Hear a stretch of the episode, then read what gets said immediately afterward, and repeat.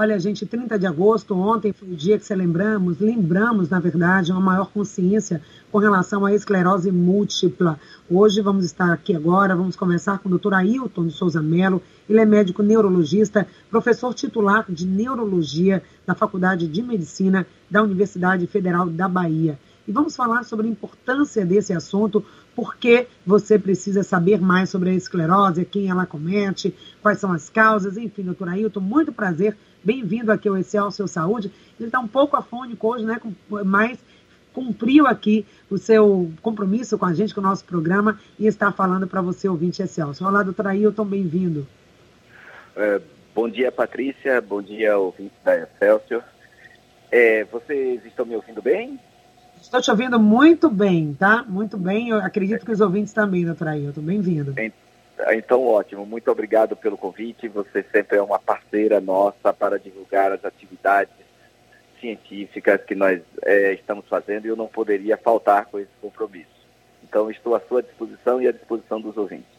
É a gente entender um pouco o que é a esclerose múltipla, né? Como é que ela se caracteriza e que pessoas podem ter maior probabilidade de desenvolver esse problema?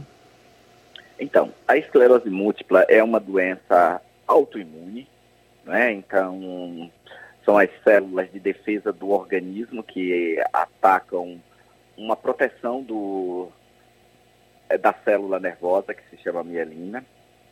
Ela é mais comum entre mulheres na idade fértil, então ela é mais comum entre 18 e 50 anos de idade. Pode acontecer na infância? Pode. É muito infrequente. Quer dizer, quando a gente tem um diagnóstico numa pessoa abaixo de 18 anos, nós duvidamos muito, até que eventualmente se prove que existe mesmo esse diagnóstico. Ou numa pessoa acima de 50 anos também é bastante incomum, mas pode existir. Então, é mais frequente em mulheres, é uma doença inflamatória. O diagnóstico é feito quando o indivíduo tem uma, um comprometimento do, do, do corpo, né? ele deixa de, de movimentar um lado do corpo, ou ele tem instabilidade, ele fica caminhando feito bêbado, ou ele, de repente, um olho deixa de enxergar. Né? Então, essas são as manifestações mais frequentes da esclerose múltipla. Agora, essa é uma doença, eh, doutor, que vai degenerativa, ou seja, ela é um processo, né? Ela vai comprometendo que tipo de sintomas a gente pode ter para perceber que essa doença está sendo instalada? Sim, ela é inflamatória e degenerativa. Como eu disse inicialmente, ela é uma doença autoimune que ataca o sistema nervoso e, como você bem chamou a atenção, ela é progressiva no sentido em que o indivíduo tem uma manifestação, que pode ser turvação visual, e posteriormente ele tem uma outra manifestação que pode ser fraqueza de um lado do corpo ou instabilidade para caminhar. Então, numa situação em que, por isso que nós chamamos de esclerose múltipla, o indivíduo precisa ter dois surtos, dois episódios. Antes, quando não tinha ressonância, Patrícia, havia necessidade de dois surtos. Hoje, com a ressonância, todo paciente que tem uma neurite óptica, isso quer dizer, ele tem uma inflamação no nervo óptico que impede de, de enxergar direito as coisas de forma súbita, nós pedimos ressonância magnética de crânio. Se essa ressonância magnética de crânio for normal, provavelmente não é esclerose múltipla, com uma probabilidade muito grande de não ser.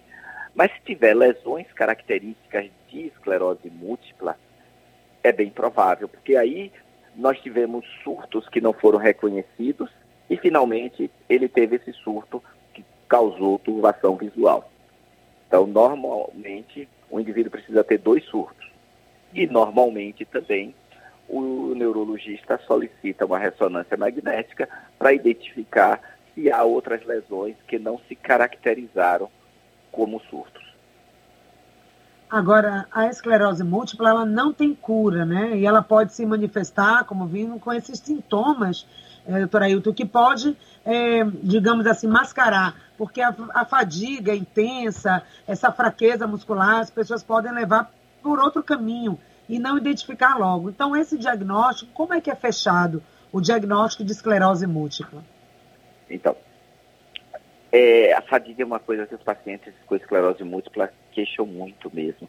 E o calor piora a fadiga. Isso quer dizer que nós estamos próximos ao verão, os pacientes já vão começar a queixar da, da fadiga. Mas antes da fadiga, é, nós precisamos fazer o diagnóstico. Para o diagnóstico é necessário um surto, isto quer dizer, um o comprometimento do sistema nervoso central que se manifesta como fraqueza de um lado do corpo ou turbação visual ou instabilidade para caminhar ou fraqueza nas duas pernas. Então, essas manifestações ocorrem em um surto. Hum. Quando ela ocorre, o neurologista pede o exame radiológico, no caso uma ressonância, ressonância, e encontra que outros locais do sistema nervoso foram acometidos. Quando ele encontra isto, juntando com o caso clínico, com o quadro clínico inicial, ele faz o diagnóstico de esclerose múltipla fácil. É, a pergunta da Vera, com relação à questão da punção, é possível alguns profissionais solicitarem isso? Qual seria a função da punção lombar para o diagnóstico também da esclerose múltipla? Quando nós temos dúvida, né, então, uh, por exemplo, o, o, o, paciente teve um surto apenas, teve uma turbação visual, ou teve uma fraqueza de um lado do corpo, ou uma instabilidade à marcha só teve um surto. Porque se ele tem dois, a possibilidade já aumenta muito. É, quando ele tem um surto, é mulher, em idade fértil, não tem outros fatores de risco para ter fraqueza de um lado do corpo, por exemplo, que seria hipertensão, diabetes. Ele não tem isso. É, nós fazemos uma ressonância de crânio.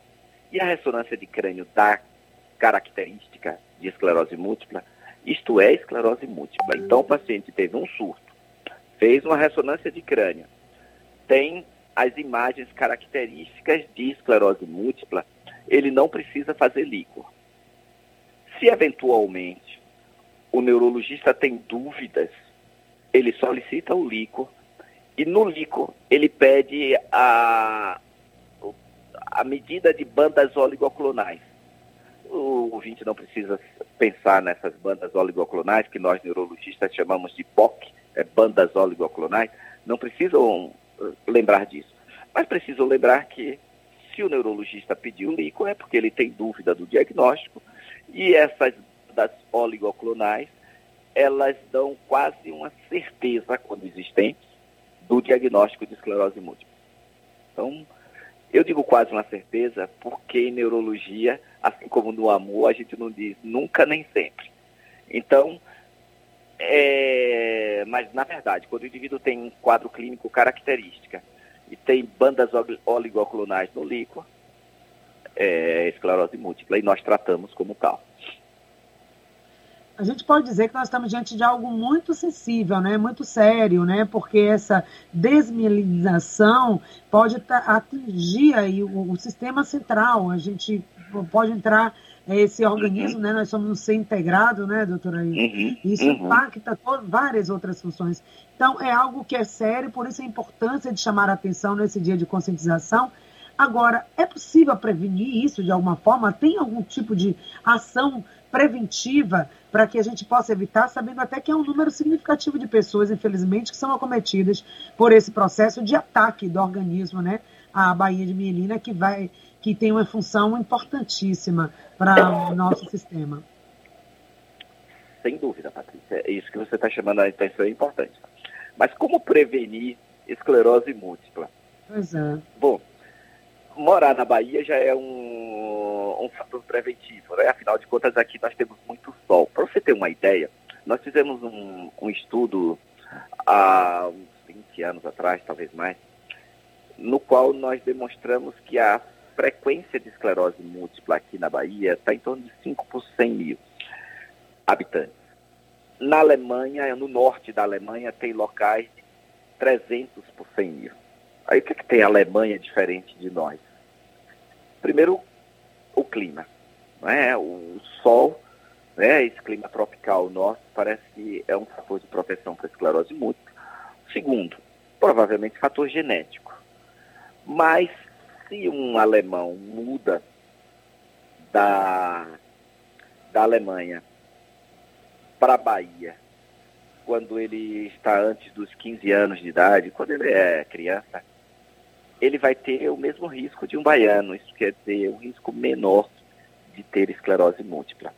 Então, nós já temos uma proteção, talvez pela vitamina D que o sol nos expõe, é, ou talvez os fatores genéticos mesmo, ou talvez as coisas juntas. Ou talvez o ambiente nosso favoreça a proteção para a esclerose múltipla. Fora isto, nós não temos muito o que fazer a não ser o diagnóstico mais precoce. Porque uma vez feito o diagnóstico, nós começamos a tratar. Isso mesmo, Patrícia. Desculpa, uma preocupação agora, já que a vitamina D é tão importante, nesse tempo que ficamos mais enclausurados, esse tempo de pandemia, com ataque também ao nosso sistema imunológico por um vírus que é brutal, né? Vimos aí o número de uhum. mortes no mundo inteiro que foi com o Covid-19. Então, uma Sim. preocupação maior, acredito que vocês da área de neurologia, é, nesse período de pandemia, que tipo de atitudes, de ações a gente precisa ter para reforçar mais ainda o nosso sistema imune para que ele não veja na Baía de Mielina, na Baía de Mielina, um inimigo a ser atacado, mas sim alguma estrutura tão importante para o nosso sistema. Então, como que a gente pode ajudar o nosso corpo a ser ajudado, doutora Ailton? Eu, eu, eu, essa é uma pergunta extremamente importante e atual, né, Patrícia? Todos nós trancados em casa e nós devemos mesmo manter o distanciamento social, nós devemos usar máscara. Eu acho que todos nós já estamos vacinados, o, só faltam os adolescentes e as crianças agora. Então, isso é extremamente importante. Mas é bom lembrar que as outras doenças não deixaram de existir. Então, elas continuam existindo como elas continuam existindo, nós temos que fazer prevenção dessas outras doenças. Então, como é que a gente mantém o sistema nervoso saudável? Olha, não deixem de fazer exercícios. Uhum. É, caminhar, mesmo caminhar na rua, a gente pode caminhar de máscaras, a gente pode caminhar num horário que não tenha tanta gente, nós podemos circular. Então, isso é importante. Comunicar, eu, você sabe que eu não gosto desse termo distanciamento social para o nosso sistema nervoso, para a nossa saúde mental. A proximidade social é importante. É, pode ter distanciamento corporal, mas a comunicação, sabe? Ir à rua, manter um distanciamento na conversa, sabe? Isso é importante. Nós não deixamos de ser seres sociáveis. E o que eu tenho visto no meu dia a dia, conversando com as pessoas, atendendo pessoas, é que esse enclausuramento tem feito as pessoas mais ansiosas, mais depressivas, com sintomas depressivos. Então, pessoal, mantenha um distanciamento corporal, mas não mantenha um distanciamento social no sentido de manter contato com outros, conversar, ser tolerante, fazer exercícios, não usar muito drogas. E quando eu falo em drogas, são cigarro, álcool, esses ansiolíticos que se usa muito para dormir, que aumentou muito o número de, de pessoas usando ansiolíticos. Né? Substitua isso por exercícios, por leituras agradáveis, ouvir rádio, participar, sabe? Nós temos que nos reinventar nesse processo, Patrícia.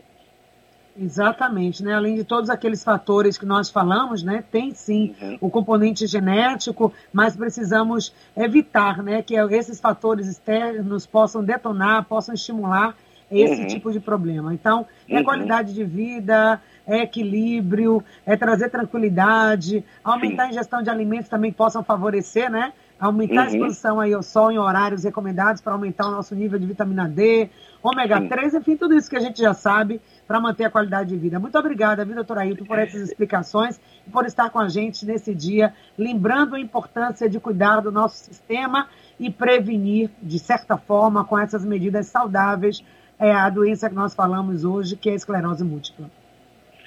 Eu que agradeço a você, Patrícia, me coloco sempre à disposição e fico à disposição dos ouvintes quando eles tiverem mais novas dúvidas ou outras questões que possam ser dirimidas. Estarei sempre aqui. Muito obrigada. Tenha um ótimo dia, muita saúde.